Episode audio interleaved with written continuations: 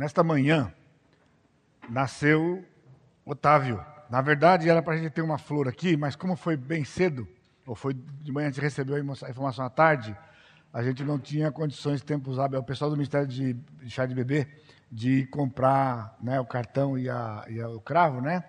Então, nós, uh, o, o bebê do Rodrigo e da Thaís, tá bem? O neném nasceu prematuro, e então ele está recebendo no hospital todos os cuidados que são normais para uma criança prematura. Mas por isso, certamente os pais, os avós, né, todos os envolvidos, eles contam com as nossas orações como o corpo de Cristo, como o exército do Senhor reunidos, e nós vamos nos juntar esses irmãos em alegria e também em intercessão por eles, tá bem? Então, curva sua cabeça nesse instante. Pai querido, nós te louvamos porque o Senhor é o doador da vida. Porque o Senhor tem nos agraciado, a família do Rodrigo, da Thaís, o seu filho, Otávio, e também a este corpo, a esta igreja, mais uma criança no nosso meio, dádiva do Senhor, herança do Senhor, como a sua palavra nos diz. Que o Senhor conforte os corações deles e coloque toda a confiança de que o Senhor tem completo controle sobre toda essa situação e a vida do pequeno Otávio. Nós colocamos nas tuas mãos, confiados no Senhor, e te bendizemos no santo e precioso nome de Jesus, nosso Salvador. Amém, Senhor. Amém. Então, no próximo domingo, nós vamos ter aqui o cravo e também o cartão para esses irmãos, tá bem? Abre a sua Bíblia em Isaías capítulo 42. Isaías capítulo 42. Eis aqui o meu servo a quem sustenho o meu escolhido em quem a minha alma se compraz. Pus sobre ele meu espírito e ele promulgará o direito para os gentios. Não clamará, nem gritará, nem fará ouvir a sua voz na praça. Não esmagará a cana quebrada, nem apagará a torcida que fumega. Em verdade, promulgará o direito. Não desanimará, nem se quebrará, até que ponha na terra o direito, e as terras do mar aguardarão a sua doutrina. Assim diz Deus, o Senhor que criou os céus e os estendeu, formou a terra e a tudo quanto produz, que dá fôlego de vida ao povo que nela está e o espírito aos que andam nela. Eu, o Senhor, te chamei em justiça, tomar-te-ei pela mão e te guardarei e te darei mediador da, e, te, e te farei mediador da aliança com o povo e luz para os gentios, para abrires os olhos aos cegos para tirares da prisão o cativo e do cárcere os que jazem em trevas. Eu sou o Senhor, este é meu nome, a minha glória, pois, não a darei a outrem, nem a minha honra às imagens de escultura. Eis que as primeiras predições já se cumpriram, e novas coisas eu vos anuncio, e antes que sucedam, eu vou-las farei ouvir. Cantai ao Senhor um cântico novo, e o seu louvor até as extremidades da terra, vós os que navegais pelo mar, e tudo quanto há nele, vós terras do mar e os seus moradores. Alcem a voz o deserto, as suas cidades e as suas aldeias habitadas por Quedar. Exultem os que habitam nas rochas e clamem do cume dos montes. Deem honra ao Senhor e anunciem a sua glória nas terras do mar. O Senhor será como, sairá como valente, despertará o seu zelo como homem de guerra, clamará, lançará forte grito de guerra e mostrará a sua força contra os seus inimigos. Por muito tempo me calei, estive em silêncio e me contive, mas agora darei gritos como a que está de parto, e ao mesmo tempo ofegarei e, e estarei esbaforido. Os montes e outeiros devastarei, e toda a sua erva farei secar, Tornarei os rios em terra firme e secarei os lagos. Guiarei os cegos por um caminho que não conhecem, falosei andar por veredas desconhecidas. Tornarei as trevas, as trevas em luz perante eles e os caminhos escabrosos planos. Estas coisas lhes farei e jamais os desampararei. Tornarão atrás e confundir-se-ão de vergonha os que confiam em imagens de escultura e as imagens de fundição dizem: vós sois nossos deuses. Surdos ouvi e vós cegos olhai, para que possais ver. Quem é cego como meu servo, ou surdo como meu mensageiro, a quem envio, Quem é cego como meu amigo e cego como o servo do Senhor? Tu vês muitas coisas, mas não as observas. Ainda que tens os ouvidos abertos, nada ouves. Foi do agrado do Senhor, por amor da sua própria justiça, engrandecer a lei e fazê-la gloriosa.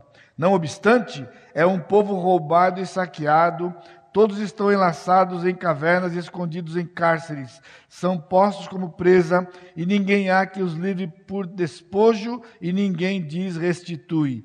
Quem há entre vós que ouça isto? Que atenda e ouça o que há de ser depois? Quem entregou Jacó por despojo de Israel aos roubadores?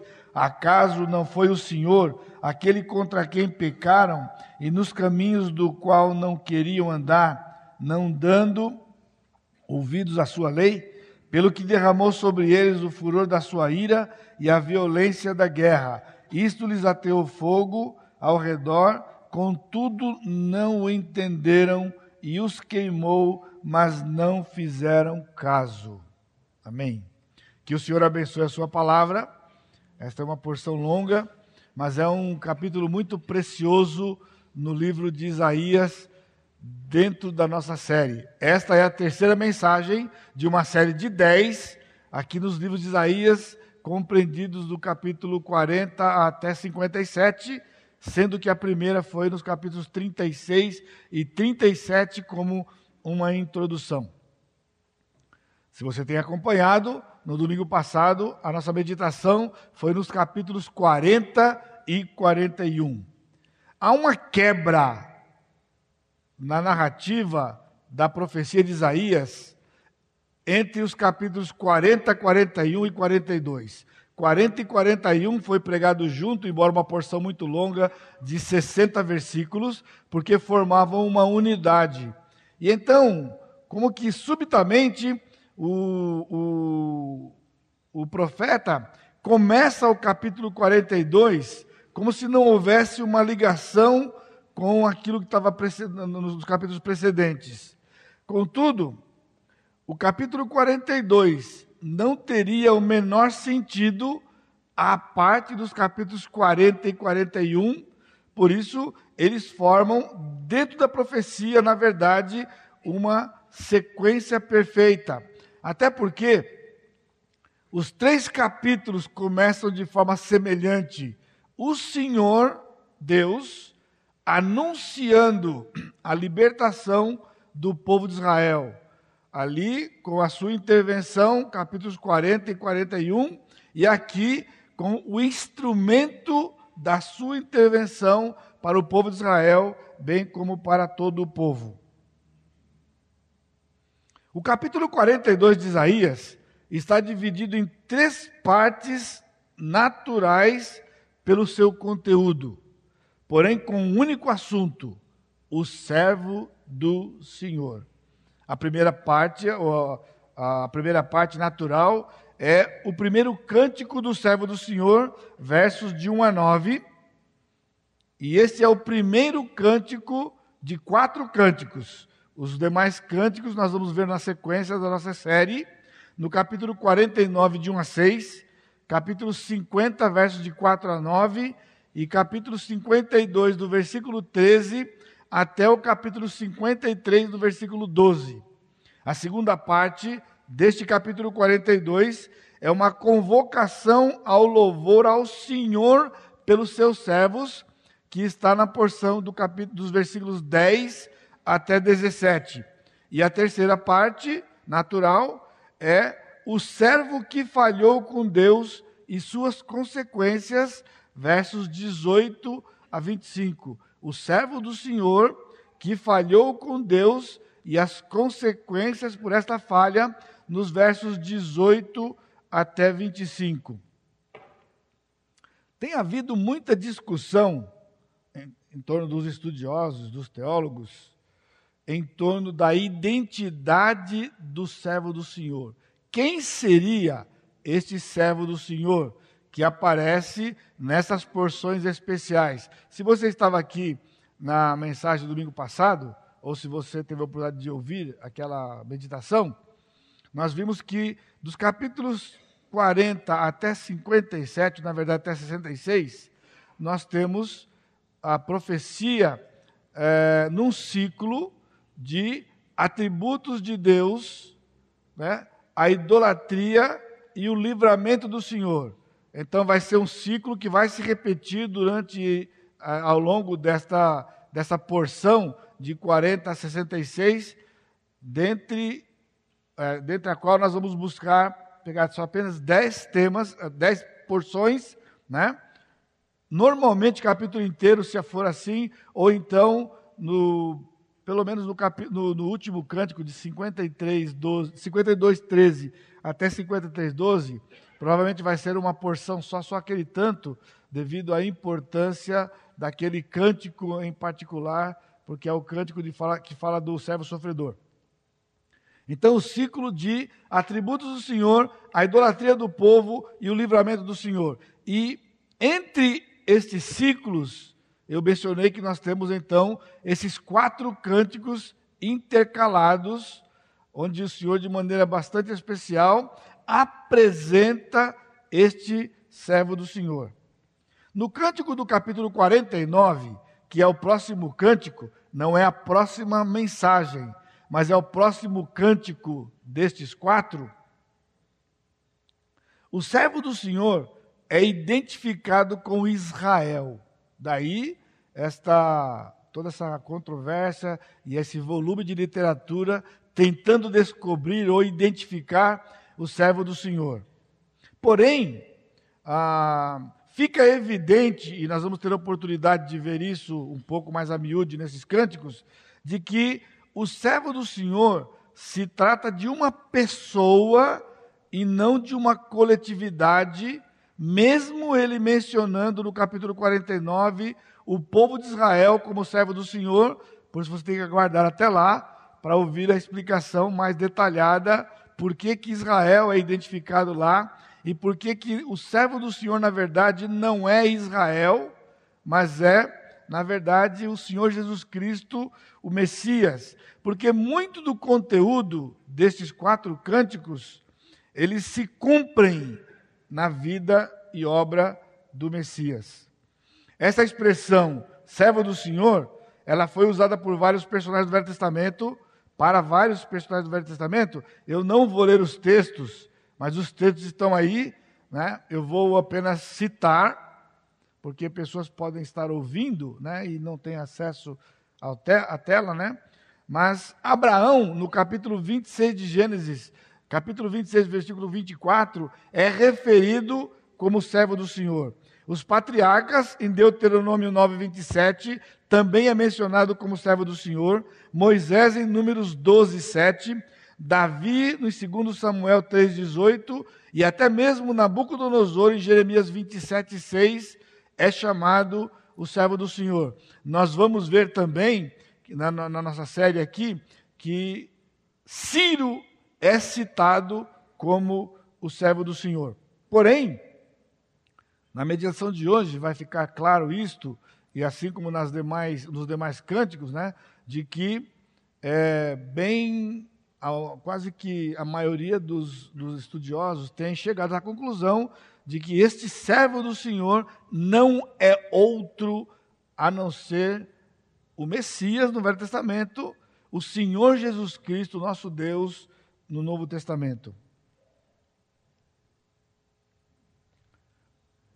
Muito, é, devido ao conteúdo específico do texto, Aqui eu tenho feito questão de mencionar para vocês, até porque nós terminamos recentemente, né? Acompanhamos a série com o pastor Sacha no livro de Colossenses, para você perceber a diferença que há na interpretação do novo com a interpretação do velho.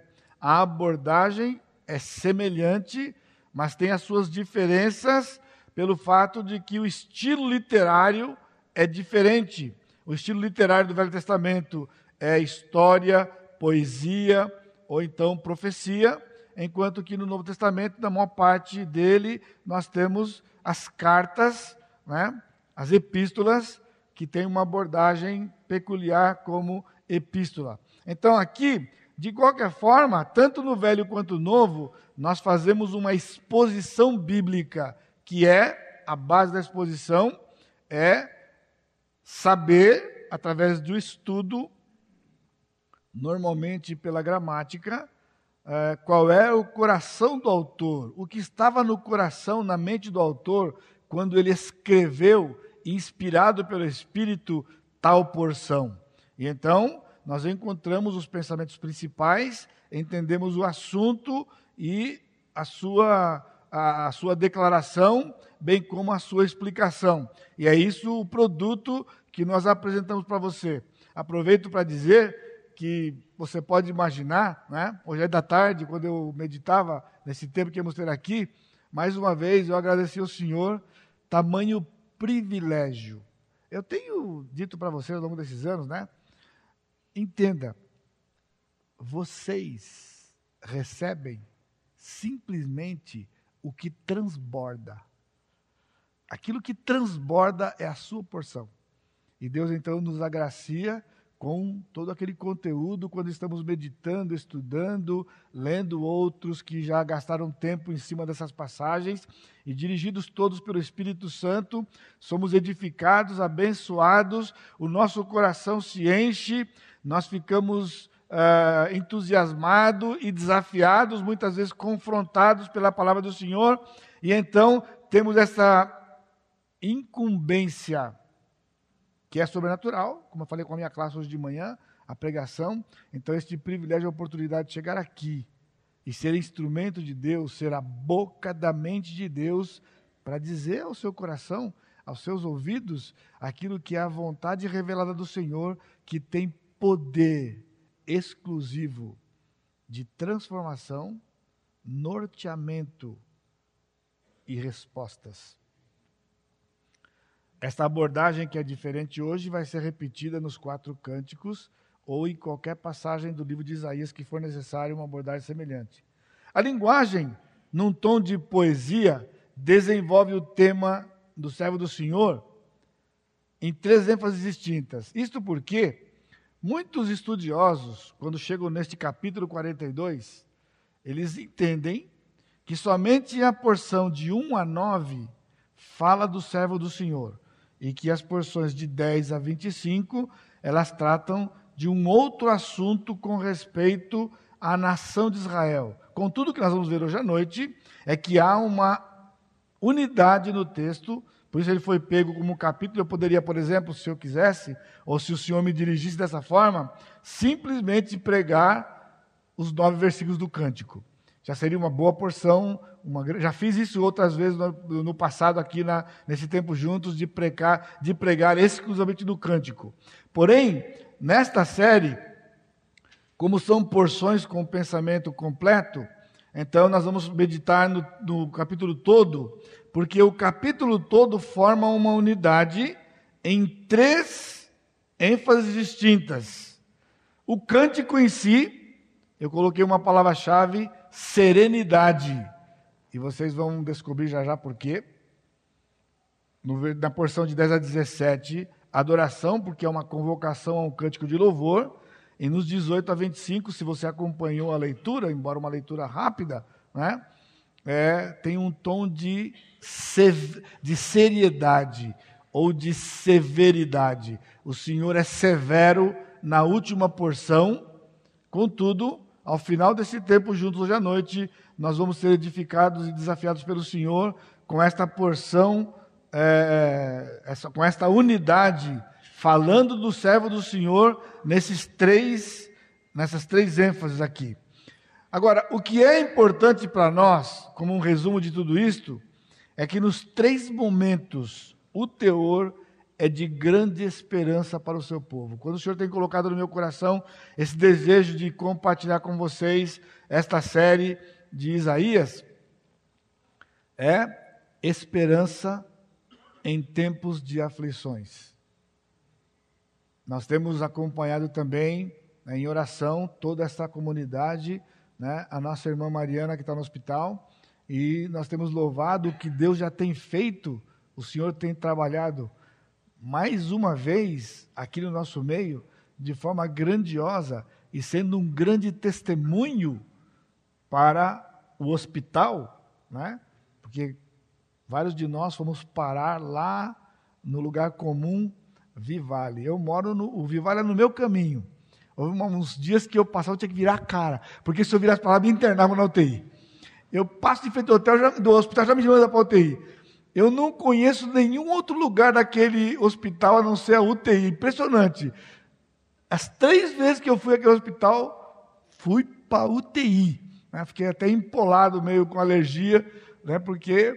E então, Marisol, eu sei que esteve lá visitando a irmã, ela compartilhou com muita alegria, né? 40 e alguns dias, não foi? Ficou lá internada, não foi? E o Senhor, de maneira grande, agiu e tem sido, irmãos, um grande testemunho para a equipe do hospital, médicos, funcionários, de ver como Deus tem atuado, mesmo que muitos deles sejam céticos, não é? Mas o Senhor também já tem feito uma obra no, na vida da nossa irmã, no corpo da nossa irmã, e nós continuamos em oração para que o Senhor dê a ela restabelecimento completo. E ela não vê a hora de poder estar aqui no nosso meio para adorar o Senhor. Embora ela também tenha uma outra vontade, ela quer tomar suco de manga. O médico, eu estava lá ontem visitando, o médico chegou, ele ficou um tempão lá e ele falou: e que você Eu falei: eu quero suco. E de manga falou: você vai ter que ter paciência, porque você não pode tomar suco de manga ainda. Você vai tomar outro suco, mas de manga ainda não. E ele está tão impressionado, ele conversou comigo, está tão impactado com o que tem acontecido ali, que ele disse: Eu vou trazer a manga para você. Para fazer o, o médico vai trazer a manga para ele o cirurgião foi cobrar do diretor do hospital se ele conhecia Mariana. O diretor ficou todo sem jeito e falou: Olha, eu não conheço todos os pacientes. Eu trabalho num outro nível aqui na diretoria do hospital, né? Você não pode falar um nome para mim e eu sei quem é. Mas o homem ficou tão impactado que ele foi saber quem era. Nós estamos falando do diretor, de um dos diretores do hospital, ele foi investigar e saber quem era a Mariana por causa da história dela. Então, irmãos, esse é o nosso Deus. Consolo em tempos de aflição. Deus não prometeu de nos tirar da aflição, mas Ele prometeu de nos conduzir em meio à aflição e nos dar vitórias nas aflições. Então nós temos nessa passagem a descrição de dois servos do Senhor. Este é o segredo do texto. Dois servos do Senhor. Um servo obediente e outro desobediente. E eles servem de modelo para nós, obviamente, um a ser seguido, que é o servo obediente, e outro a ser rejeitado, não imitado, que é o outro servo do Senhor. Num certo sentido, nós também somos servos do Senhor com uma tarefa. E aqui eu peço que você se concentre aqui, não se disperse, para que então o Senhor possa abençoar você com esta porção de hoje à noite, onde o tema é o servo do Senhor. Nós já sabemos agora então que esta passagem é uma unidade, porque ela trata ao mesmo tempo de dois servos distintos do Senhor. E será que isso tem a ver só com o Velho Testamento? Obviamente que não. Só com Israel? Obviamente que não, senão nós estaremos aqui meditando sobre isso. Esta é a atualidade e a aplicabilidade ampla da palavra do Senhor que nos afeta e nos atinge, porque nós também somos, num certo aspecto, ou num certo sentido, servos do Senhor, porque nós temos uma tarefa. O servo do Senhor, ambos os servos do Senhor, que estão aqui, que nós vamos ver, receberam uma tarefa do Senhor. Nós também recebemos uma tarefa do Senhor. E qual é a tarefa que nós recebemos? Ir fazer discípulos de todas as nações, Mateus 28, 18 a 20. Essa é a tarefa que o Senhor deu para a sua igreja, da qual fazemos parte. Né? Então, todos somos servos do Senhor. Então, o que fica claro nesse texto, e eu quero meditar um pouquinho com você aqui, né, para a gente prosseguir no cântico do servo do Senhor, que é o Messias, o Senhor Jesus Cristo, Deus sempre levantará seus servos para cumprir o seu plano que não pode ser frustrado. Dois servos. Ele levantou um servo, deu uma tarefa no seu plano, o servo não cumpriu a sua tarefa. Deus não é frustrado, ele é Deus. Sempre teve, continuou tendo e continua tendo até hoje completo controle sobre o seu plano. Então ele levanta um outro servo do Senhor, que é o Messias, o Senhor Jesus Cristo. E o Senhor Jesus Cristo cumpre a sua missão como um servo obediente, deixando exemplo para os servos do Senhor que viriam depois do servo do Senhor, o Messias, que somos nós, a sua igreja, com uma tarefa. Até porque a tarefa que o Senhor deu para Israel como servo do Senhor e Israel falhou, ela é paralela à tarefa que o Senhor deu para a sua igreja e para nós individualmente, como servos do Senhor, que é proclamar a salvação do Senhor para todos os povos. Viabilizados, sem dúvida nenhuma, no servo do Senhor, modelo e padrão que é o Senhor Jesus Cristo. Israel deveria proclamar a salvação para todos os povos de um Messias que viria. A igreja, nós, proclamamos uma mensagem de um Salvador que já veio, o Senhor Jesus Cristo. Agora, agora, o que está diante de nós? Essa é uma parte importante do nosso tempo juntos hoje à noite. Falharemos como coletividade. Porque a igreja não vai espalhar a mensagem do Senhor para todos os povos. Está profetizado já. O Senhor, na tribulação, vai definitivamente, cabalmente cumprir a promessa que foi feita para Abraão 2.200 anos antes de Cristo.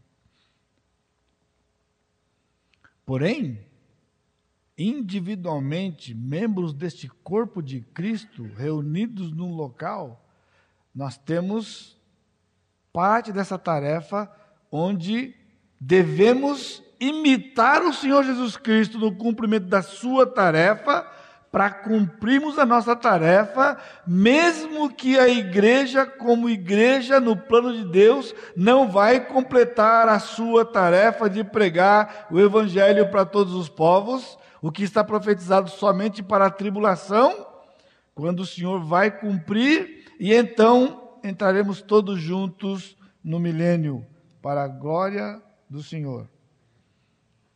Então o Senhor continua levantando servos, e estamos aqui. Você é um servo do Senhor, eu sou um servo do Senhor. Todos juntos, nós temos essa tarefa de espalhar a mensagem do Salvador para as nações. Nós temos feito parte disso, mas a minha questão é: como que você tem encarado esta tarefa? Porque você tem uma responsabilidade dada pelo Senhor. Aonde você está? Ele não vai cobrar de você onde você não tem acesso mas ele vai cobrar e ele tem cobrado, e talvez você não tenha entendido, assim como nós vamos ver o que ele fez com Israel, porque Israel falhou. Se falhamos, parte, guarde isso, parte do nosso sofrimento aqui nesta terra é parte, estão ouvindo? Bem cuidadosamente, parte do nosso sofrimento aqui nesta terra é pelo fato de não estarmos cumprindo exatamente o que o Senhor planejou para nós nesta missão de espalhar a mensagem do Evangelho. Ociosidade espiritual. Você está preocupado com a vida? Preocupado com o caráter? Sem dúvida, tudo isso faz parte dos princípios da palavra. Mas você concorda comigo? Nós não temos nos empenhado tanto na prática da coisa, de sermos as testemunhas do Senhor. Nós vamos ver isso no capítulo 43. Né? Ele diz: Vós sois minhas testemunhas. Irmãos, definitivamente, o Senhor não lhe salvou, não me salvou, não nos salvou para irmos para o céu. O céu é um resultado, é um bônus que o Senhor vai nos dar de morarmos eternamente com Ele. Ele nos deu aqui a salvação e nos deu uma tarefa de sermos Suas testemunhas onde estivermos. Irmãos, nós somos acanhados. Você tem visto o que está acontecendo no mundo muçulmano? Você sabia? Não é típico de um muçulmano ter vergonha de falar de Alá. Vocês estão ouvindo? Não é típico, não combina com o muçulmano. O camarada tem um prazer, ele tem um orgulho de falar de Alá e que ele pertence a Alá. Ele é capaz de amarrar um punhado de bomba no seu corpo e ir cumprir uma missão suicida por amor a Alá. Agora, olhe para nós. Nós servimos o único e verdadeiro Deus que existe. Que, em vez de exigir a nossa morte suicida, ele deu o seu filho para morrer no nosso lugar. Ele pede de nós morte diária para o pecado e para o mundo, para que vivamos para Ele. Mas é isso que nos caracteriza? Infelizmente não. Infelizmente não. E você então pense comigo, você acha que diante de, de, quadro, desse quadro, que é glorioso por um lado e triste por outro, simplesmente vai ficar por isso mesmo? De não estarmos obedecendo o nosso Deus? O apóstolo Paulo diz que não tinha vergonha de falar do Evangelho. Você não precisa levantar sua mão, mas pense aqui: quantos de vocês aqui não têm falado de Jesus por vergonha? Não levanta a mão, não. Mas, pastor, eu tenho vergonha, pastor, eu não tenho conhecimento. Irmãos, desculpe, de verdade. Isso aqui é uma desculpa esfarrapada. Porque em João capítulo 4, o Senhor encontrou-se com uma mulher na beira do poço, mulher adúltera, mergulhada até o cabelo no pecado. O Senhor se manifesta àquela mulher Aquela mulher nunca tinha ido a um seminário, aquela mulher não tinha tido nenhuma oportunidade de ir na ABCB, ela não tinha nada, mas aquela mulher sai dali, ela entra na cidade com todas as barreiras sociais e morais que existiam e começava a dizer: Vinde aqui, vê um homem que falou tudo a meu respeito. Agora você está ouvindo até aquele minuto, a palavra dessa mulher não tinha o menor valor naquela comunidade, pelo fato de ser uma mulher adúltera. Mas quando Jesus entrou no coração dela,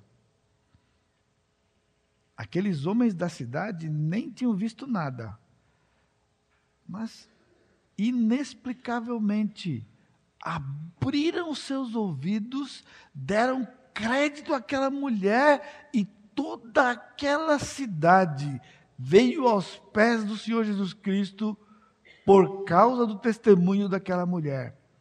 Temos vergonha de quê? Acabamos de ouvir aqui na parte do culto aqui, pastor Sacha na hora da ceia. Jesus é dono de todo o poder, absolutamente todo o poder. Temos medo de quê? Alguém vai nos bater? Alguém vai nos matar? Alguém, alguém, alguém. Diz. Amanhã você vai ter uma oportunidade, você vai lembrar desse momento aqui. Quando você vai ter a oportunidade de dizer assim: Eu pertenço ao Senhor Jesus Cristo. Eu pertenço ao Senhor Jesus Cristo.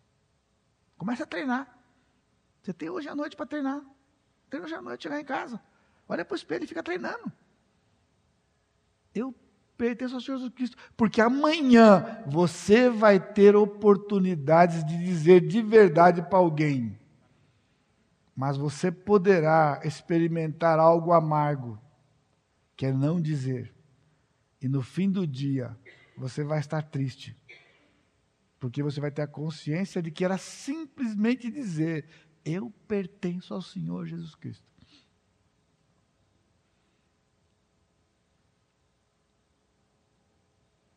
Nós temos uma tarefa. Nós temos uma tarefa como servos do Senhor. Jesus tinha uma tarefa e o Senhor Jesus Cristo cumpriu a tarefa. Então, o Senhor apresenta no versículo 1: Eis aqui o meu servo, a quem sustenho, o meu escolhido em quem a minha alma se compraz. Pus sobre ele meu espírito e ele promulgará o direito para os gentios. Este versículo 1 eu não vou lá, mas você pode anotar. Está citado duas vezes no Novo Testamento. No batismo de Jesus, Mateus 3,17. E no Monte da Transfiguração, Mateus 17,5. O Pai fala e os discípulos ouvem a voz do Pai quando ele se refere a Jesus e diz: Este é o meu filho amado, em quem a minha alma se compraz. Irmãos, esse é um desafio para nós. Eu estou convidando você, eu estou te chamando para se juntar, para nos juntarmos ao Senhor Jesus Cristo e ouvirmos do Senhor isto: é o meu servo amado. Agora, por que, que Jesus era o servo amado? Porque o Senhor se comprazia em Jesus? Porque ele era o próprio Deus também, um com o Pai? Não, porque era um servo obediente, porque era côncio da sua tarefa. E veio para cumprir a sua tarefa. E não foi uma tarefa fácil. Foi ser rejeitado, foi ser zombado, foi ser morto, foi ser sacrificado. E ele disse: Me agrada fazer a tua vontade. Esse é o servo do Senhor o seu caráter manso, versículo 2: Não clamará, nem gritará, nem fará ouvir a sua, a sua voz na praça, não esmagará a cana quebrada e nem apagará a torcida que fumega. Aqui é a serenidade. Esse texto, aqui, ele foi citado, nós vamos ver aqui, vou colocar para você aqui, citado em Mateus capítulo 12, de 17 a 21 ele cumpriu-se no momento do ministério de Jesus, que ele vivia na obscuridade. Ele curava alguém e dizia: Não conta para ninguém. Vai lá e cumpre o que Moisés disse.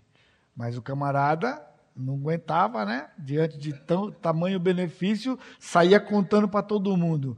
Mas o Senhor Jesus Cristo não fazia propaganda, como diz o texto aqui. Ele não vai ficar gritando pelas praças, ele não vai ficar fazendo alarde. Mas sabe o que ele vai fazer? Ele vai tratar os quebrantados. Irmãos, essa é uma tarefa nossa como igreja. Por isso que nós nos, nos incentivamos que nós vivamos aqui em comunhão. Não é lindo ver o que acontece na hora da ceia, mas aquilo ali é só um detalhezinho assim, é uma vez por mês, viu? Mas você tem, eu tenho, junto com você, todos os dias, para manifestarmos e aprendermos com o Senhor Jesus Cristo, o servo do Senhor, essa atitude serena de não esmagar a cana quebrada. Sabe o que é isso aqui? É quando você vê alguém que já está capengando e você vai lá e ainda faz com que ele fique pior do que ele está. Não foi isso que Jesus fez. As pessoas que estavam quebrantadas e elas reconheciam a sua fraqueza, elas encontravam no Senhor Jesus Cristo esperança e alento. Você é uma pessoa que tem levado esperança para as pessoas? Que julgar é a nossa praia. julgamos pessoas, criticamos pessoas, reclamamos das coisas. Às vezes vemos pessoas que estão sofrendo, mas em vez de irmos lá e nos juntarmos a pessoas e sofrer com quem está sofrendo, a nossa tendência é também, só podia estar tá sofrendo, ó como é que vive. Isso é fácil, isso é humano. Mas não foi isso que Jesus fez. Ele não veio para julgar as pessoas. Ele veio para ser solução para as pessoas. Irmãos, às vezes, uma palavra de conforto. Eu não tenho visto, eu, a não ser no, no, no, no zap da intercessão lá, porque o próprio nome diz, né? Vem um pedidinho, estou orando por você, estou orando por você, estou orando por você, estou orando por você. Bom, combina com a intercessão. Sim, mas não é muito o que eu estou vendo lá no IB Maranata, nem no dos homens, porque o das mulheres não tem acesso. Mas não deve ser diferente. Primeiro, porque não se compartilha grande coisa. Tem muito tititi naquele negócio lá, muito tititi, muita conversa que por isso que a gente fica como fica quando você está diante de alguém que está passando por uma situação difícil. Não consegue ser como Jesus. Irmãos, vamos aprender com o servo do Senhor. Vamos ser com Jesus. Versículo 4 ele diz: Não desanimará, nem se quebrará, até que ponha na terra o direito, e até que as terras do mar, e, a, e, e as terras do mar aguardarão a sua doutrina. O Senhor veio determinado para fazer aquilo que o Pai deu para fazer. Você está desanimado hoje? Eu não sei o que possa estar acontecendo que esteja desanimando você. Um problema, uma doença, problema nas suas finanças, problemas de relacionamentos, você está decepcionado com pessoas, Talvez você esteja desanimado porque o governo está complicado e você só está indo para trás porque aqui no Brasil ninguém vai para frente. Mas o servo do Senhor, o Senhor Jesus Cristo, ele não teve uma vida fácil. Irmãos, os políticos do nosso país estão no jardim da infância comparado com os políticos de Israel. Nos tempos de Jesus. E isso não foi suficiente para tirar Jesus do foco de agradar ao Pai. Eu digo isto porque nós muitas vezes temos sido pressionados por conta do que acontece no nosso país e nos impedindo de trabalhar e agir no Senhor por conta da opressão e do medo do que vai acontecer amanhã, um amanhã que não vai chegar. Não vai chegar porque nós temos promessas nesse livro que diz respeito a nós. Nada acontece na sua vida que não seja a permissão exclusiva do Senhor. Não tem um político que possa fazer nada, não tem um ninguém, o seu patrão, não importa, não tem poder. Se ele está fazendo, o Senhor está deixando. E se o Senhor está deixando, você tem acesso ao Senhor, vá até o Senhor, porque foi exatamente isso que o Senhor Jesus Cristo respondeu para Pilatos quando Pilatos ficou bravo, porque falava com Jesus, Jesus não respondia. Então você não sabe que eu tenho poder para libertar você e para crucificar você? Então Jesus falou com ele: Sim, você tem porque recebeu lá de cima. Por isso, maior pecado tem quem me mandou para você. Porque foi o sinédrio, que supostamente devia ter comunhão com o Senhor. Deviam reconhecer que Jesus era Deus, que Jesus era o Messias. Não mandaram para Jesus para ser crucificado, porque eles não podiam matar Jesus. Não podiam matar Jesus. Curioso, não é? estavam com vontade, saindo para as ventas, como diz o outro, para matar Jesus. Mas não podiam matar Jesus. Sabe por quê? Porque o Senhor não deixava. Porque a morte em Israel era por apedrejamento. E a profecia dizia que o Messias morreria crucificado. Então, os fariseus, os líderes iam ficar doente, doente, doente, doente, mas nunca tirariam a vida de Jesus. Então, de uma maneira covarde, julgaram o Senhor ilegalmente a noite toda. E no dia seguinte de manhã mandaram para Pilatos, que foi outro fraco também. Porque via que Jesus era inocente, mas não tinha coragem de libertá-lo conduzido pela sua mulher, ela disse: não se mete com ele. Ele era o poderosão lá. Todo poderosão tem uma mulher em cima dele. E o Pilatos não era diferente. Porque rapidinho ele obedeceu a mulher dele, foi lá e lavou a mão e falou: o estou livre disso aqui, vocês se viram aí, e eu vou embora, eu vou passear e largou lá. E Cristo foi crucificado. Essa é a história humana, mas a história Jesus já sabia desde quando ele chegou que o seu rumo era a cruz. O servo do Senhor e a cruz. E nunca desanimou. Ele ia estabelecer o direito para toda a terra. Ele veio com o objetivo de agir em toda a terra, não somente em Israel. Nos versículos de 5 a 9, ele descreve a missão do servo e Aqui um grande incentivo para você. O que garante que você e eu podemos cumprir com a nossa missão? Que é? Qual é? Simplesmente testemunhar de que Jesus Cristo é o único Salvador e Senhor neste mundo. Então, no versículo 5, ele se apresenta: Assim diz Deus, o Senhor, que criou os céus, quatro aspectos da grandeza de Deus ele menciona aqui no versículo 5. Ele diz: Criou os céus e os estendeu, formou a terra e tudo que nela se produz.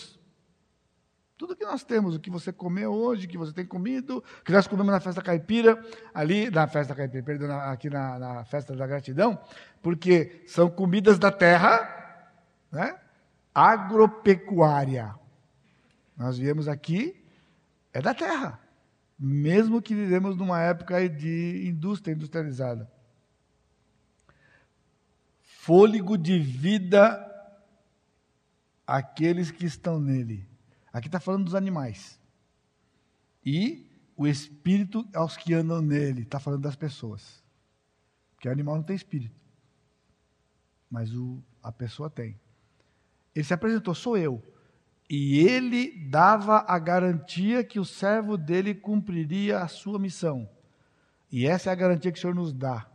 Por que temer?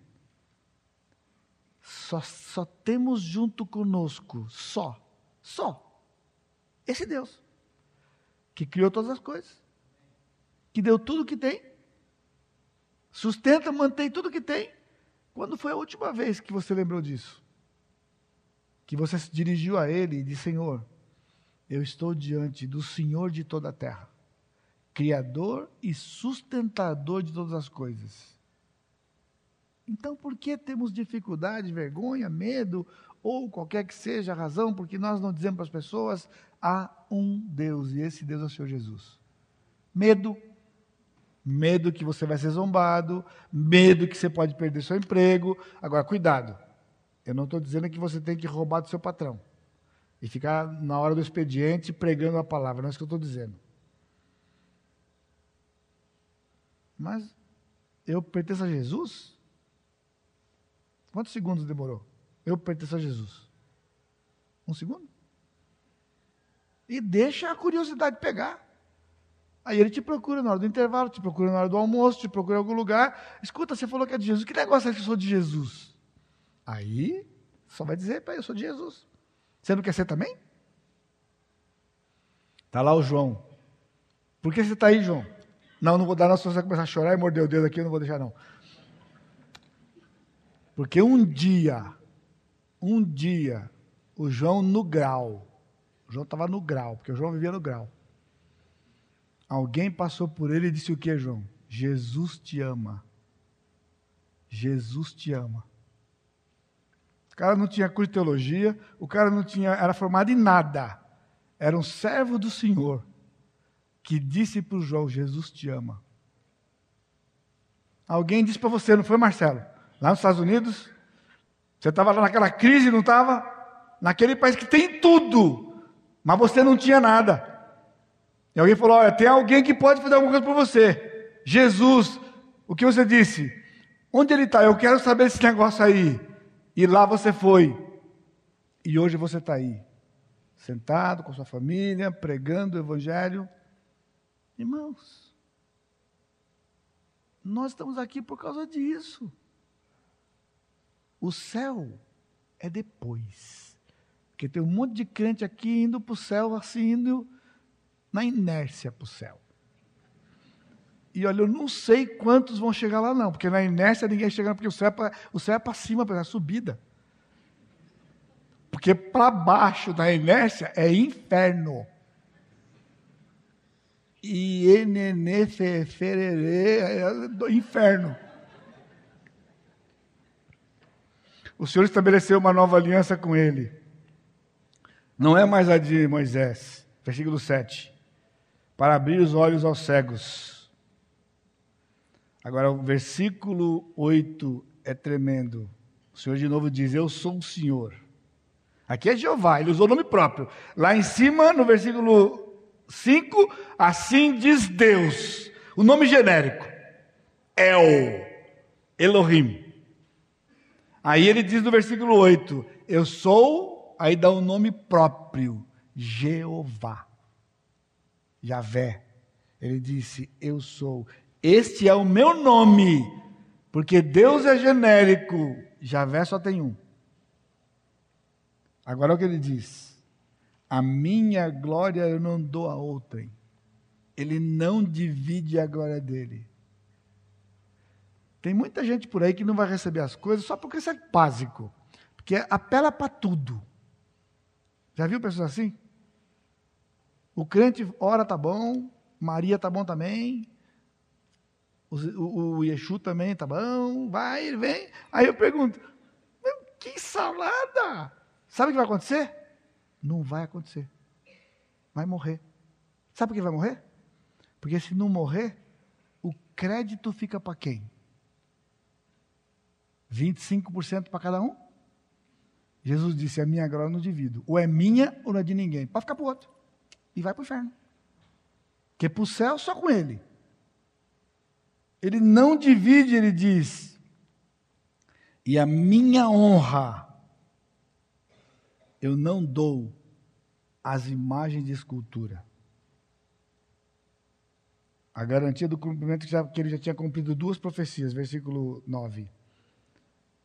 O norte já estava cativo, e o sul, e, e ele tinha previsto em Deuteronômio 4 que Israel iria para o cativeiro. Eles tinham acabado de entrar, é, aliás, perdão, eles iam entrar na terra prometida, nova geração. E o Senhor disse para vocês: vocês vão entrar na terra prometida, mas vocês vão se desviar de mim, e eu vou espalhar vocês entre os povos.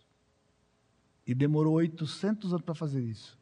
Ele disse: porque eu disse, se cumpriu, o que eu estou dizendo agora vai se cumprir também. E então ele convoca o povo para o louvor. Um novo cântico, versículo 10. Cantar ao Senhor um cântico novo. Que cântico é esse? É um segundo momento do servo do Senhor. Aqui nós temos uma coisa que nós chamamos dupla referência. Tudo que vai de 10 a 17, ele se cumpre duas vezes. Parte na volta do cativeiro babilônico e parte na tribulação lá em Apocalipse de, de 6 a 18, quando ele vai definitivamente restaurar o povo de Israel. Então havia um cumprimento imediato e um cumprimento distante. E aqui ele convoca no versículo 10 todos os seres, todos os povos. No versículo 11, 11 todos os seres, aquáticos inclusive. Mas no versículo 13 o Senhor ele participa pessoalmente. Ele diz: O Senhor sairá como valente. E ele vai usar duas figuras. Ele vai usar a figura de um guerreiro partindo para o campo de batalha e de uma parturiente. E há um versículo curioso, versículo 14, ele fala assim: Por muito tempo eu me calei. O Senhor esperou 800 anos. E ele ficou quietinho. O povo foi para o cativeiro. 70 anos o Senhor ficou quietinho, mas no tempo determinado pelo Senhor, ele levantou Ciro e Ciro mandou o povo de volta para sua terra. O Senhor lutou por Israel. Muitos de vocês não estavam vivos ainda, mas eu me lembro ainda ouvindo no rádio, no pé do ouvido ali, na época perto do dilúvio tinha rádio, não tinha televisão. Em 1967, a Guerra dos Seis Dias, famosa. Cercaram Israel, iam invadir Israel. Irmãos, se você lembra da história, era só o pó. Israel não tinha a menor, menor, menor chance. Ia ser dizimado.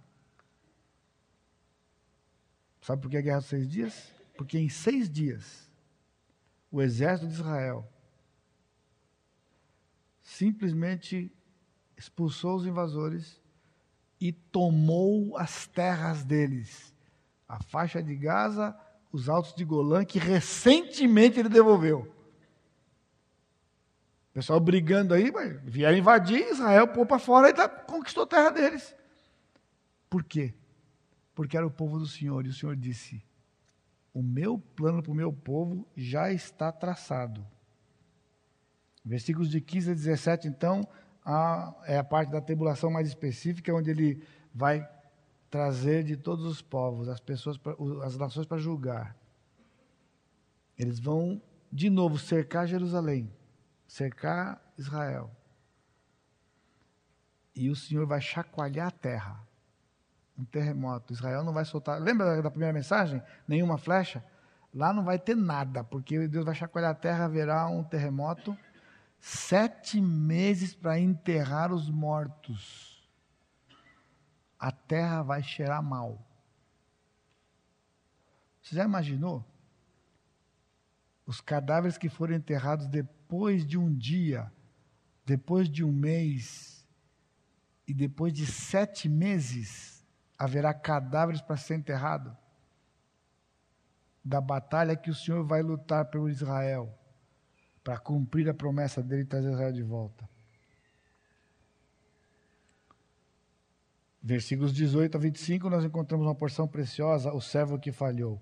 Ele, ele começa o versículo: Surdos ouvi, vós cegos olhar para que possais, é, para que possais ver. Quem é cego como meu servo? Aí não dá para entender. Se o servo do Senhor é o Senhor Jesus Cristo Messias, como é que Deus diz que ele é cego e surdo? porque ele não está falando do Messias. Ele está falando de Israel como servo do Senhor. Por isso que no 49 nós vamos ver que o servo do Senhor lá é identificado com Israel. Israel era o servo do Senhor, que foi separado para proclamar a mensagem para as nações. Mas Israel fez o quê?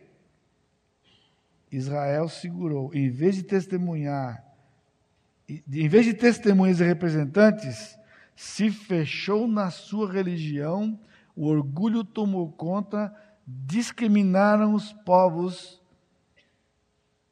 e tiveram preconceito. Quem não era judeu era cão. Se envolveu com as nações, com seus costumes, adorou os seus deuses. O Senhor deu, versículo 21. Foi do agrado do Senhor, por amor da sua, da sua própria justiça, engrandecer a lei. O Senhor engrandeceu a lei, mas Israel pegou a lei e fez da lei o que não devia, motivo de discórdia e divisão.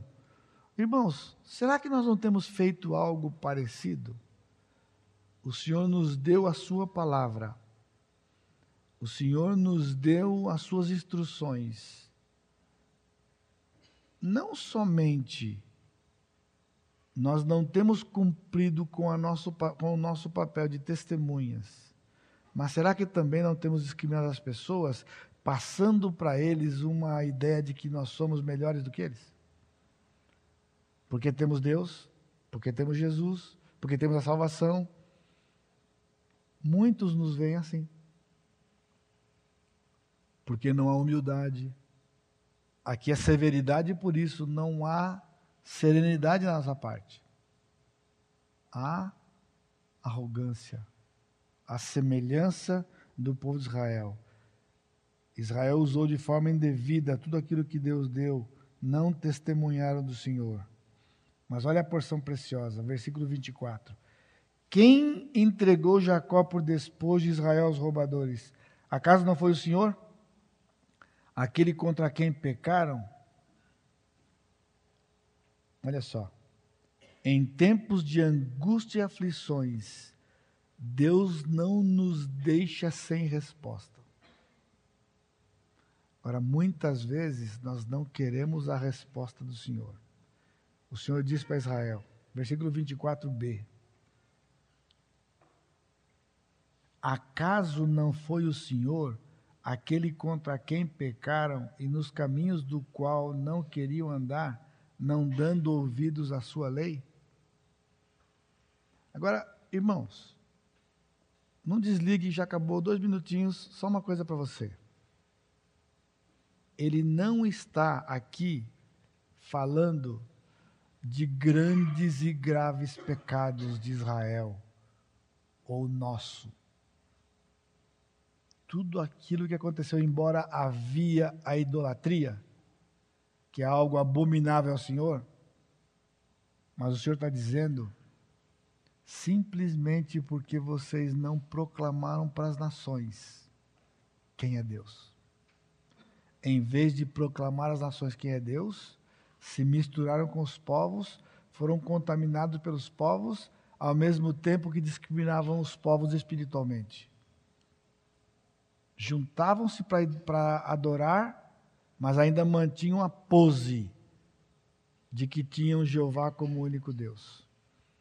E isso foi abominável ao Senhor. Israel não, não entendia por que, que o Senhor está fazendo isso conosco. Por que, que ele está trazendo os babilônios para nos julgar? Por quê? Porque o Senhor disse: por quê? porque simplesmente vocês pecaram contra mim. Vocês não deram ouvidos, pelo que derramou sobre eles o furo da sua ira e a violência de guerra. Isto lhes ateou fogo ao redor, contudo não entenderam. Israel chegou a um ponto onde ele não conseguia nem entender mais o que Deus fazia. Será que você não está numa situação semelhante? Que nós não estamos assim? A gente não entende por que Deus está fazendo. Por que Deus faz assim? Se Ele me ama, se Ele me ama, o simples desprezo pelos princípios do Senhor. Busquemos graça para entendermos e para fazermos caso. Porque ele disse: eles não entendiam ou não faziam caso do que eu dizia. Irmãos, o Senhor tem dito para nós o que é que ele se agrada? O que ele não se agrada? Eu ouvi uma frase recentemente, nós ouvimos aqui, né, do Dr. Bob Jones, né? Gostar do que o senhor gosta e odiar o que o senhor odeia. Naqueles devocionais do John Piper, quando ele fala da mortificação do pecado, ele diz: inimigo a gente mata. A gente não convive, a gente mata. E sabe qual é o inimigo? Não são pessoas. O inimigo é o pecado. Pecado a gente mata. Isso é mortificação. A gente mata. E então ele faz uma afirmação chocante. Você viu o que o pecado fez? Três coisas que o pecado faz o pecado matou seu melhor amigo. A gente canta, não é? Nenhum amigo é igual a Cristo. Não, nenhum.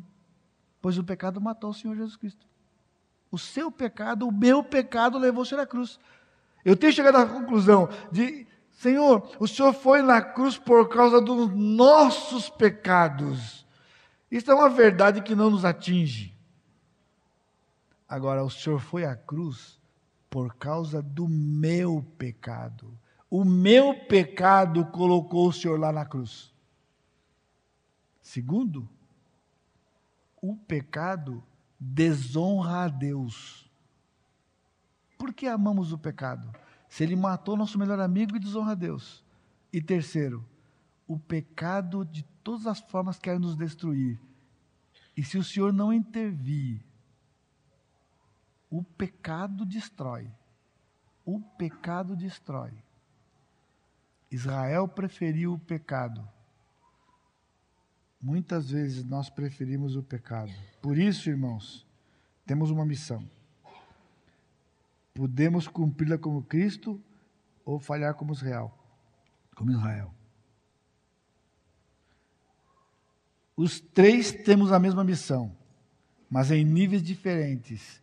Cristo pôs o fundamento e nós edificamos sobre o fundamento, pregando o Evangelho, espalhando para as nações, para as pessoas, que só há um Senhor. Qual tem sido o seu papel nessa missão? Muito do nosso sofrimento vem pelo simples fato de não estarmos cumprindo com a nossa missão. Então ficamos mergulhados em nós mesmos, olhando para nós mesmos, reclamando do que não temos, querendo o que não temos, e aí essa confusão toda de sofrimento. Então, a exemplo do que Cristo fez, o Senhor está nos convidando hoje à noite a sairmos da nossa zona de conforto e, como servos do Senhor, uma vez que Deus não tem os seus planos frustrados, o prejuízo é nosso, não dele nem do seu reino. Está nos convidando a, olhando para Jesus, nos desvencilharmos de tudo aquilo que nos prende e sermos testemunhas do Senhor. Amanhã você vai lembrar, você vai ter a oportunidade de dizer: eu pertenço ao Senhor Jesus Cristo. Se a vida estiver torta, você não vai conseguir falar, mas dá para consertar. Porque duas reações vocês vão ter amanhã. Talvez não porque você nem vai falar se você já sabe qual que é a outra. Não é legal chegar para alguém e falar assim: Eu sou, pertenço ao Senhor Jesus Cristo, sou crente. Hum, eu sabia que tinha alguma coisa em você diferente. Ah, você é crente. Aí nós vamos para a galera, né? A outra reação, sabe qual é? O quê? Você é crente? Você é crente? Tom, tom, tom, tom, tom. Como muitas já sabem que é a reação, você nem fala. Você prefere ser um agente secreto agente secreto. Crente agente secreto. Vamos sair daqui hoje à noite? Conscientes. A missão não é difícil, irmãos. Mortificar a carne com o poder do Espírito pela graça do Senhor que já nos foi dada. Nada em nós. Dizer para as pessoas que há um Deus, o Senhor Jesus Cristo é meu Deus, que pode ser deles também. Não tem orgulho. É mesmo, mas pode ser seu também. Se curva diante dele. Se entrega para ele. Vive debaixo do senhorio dele. E toda honra e glória vai ser dado ao Senhor Jesus Cristo, o nosso Deus, para a glória de Deus Pai. Amém? Pai querido, te agradecemos. Porque ao ter nos trazido aqui esta noite, o Senhor está nos desafiando, nos lembrando com todo o amor que o Senhor tem por nós, eu tenho uma missão para você. Você não está nesta terra por acaso. Eu resgatei você, eu transformei você, eu prometi coisas para você, para que você possa ser minha testemunha. Meu representante, simplesmente com suas palavras e com a sua vida, dizer para as pessoas: há um Deus um único Deus. E Ele me ama e Ele ama você também. E Ele quer ser o seu Senhor. Se renda aos pés de Jesus. E então nós vamos ver o Senhor transformando as nossas vidas, muitas vezes miseráveis, em vidas de regozijo e realização, por estarmos fazendo a tua vontade. Abençoa, Pai, os teus filhos. no nome santo de Jesus. Que a graça do Senhor Jesus Cristo, o amor de Deus Pai e a consolação do Espírito Santo seja com todo o teu povo hoje e sempre. Amém, Senhor.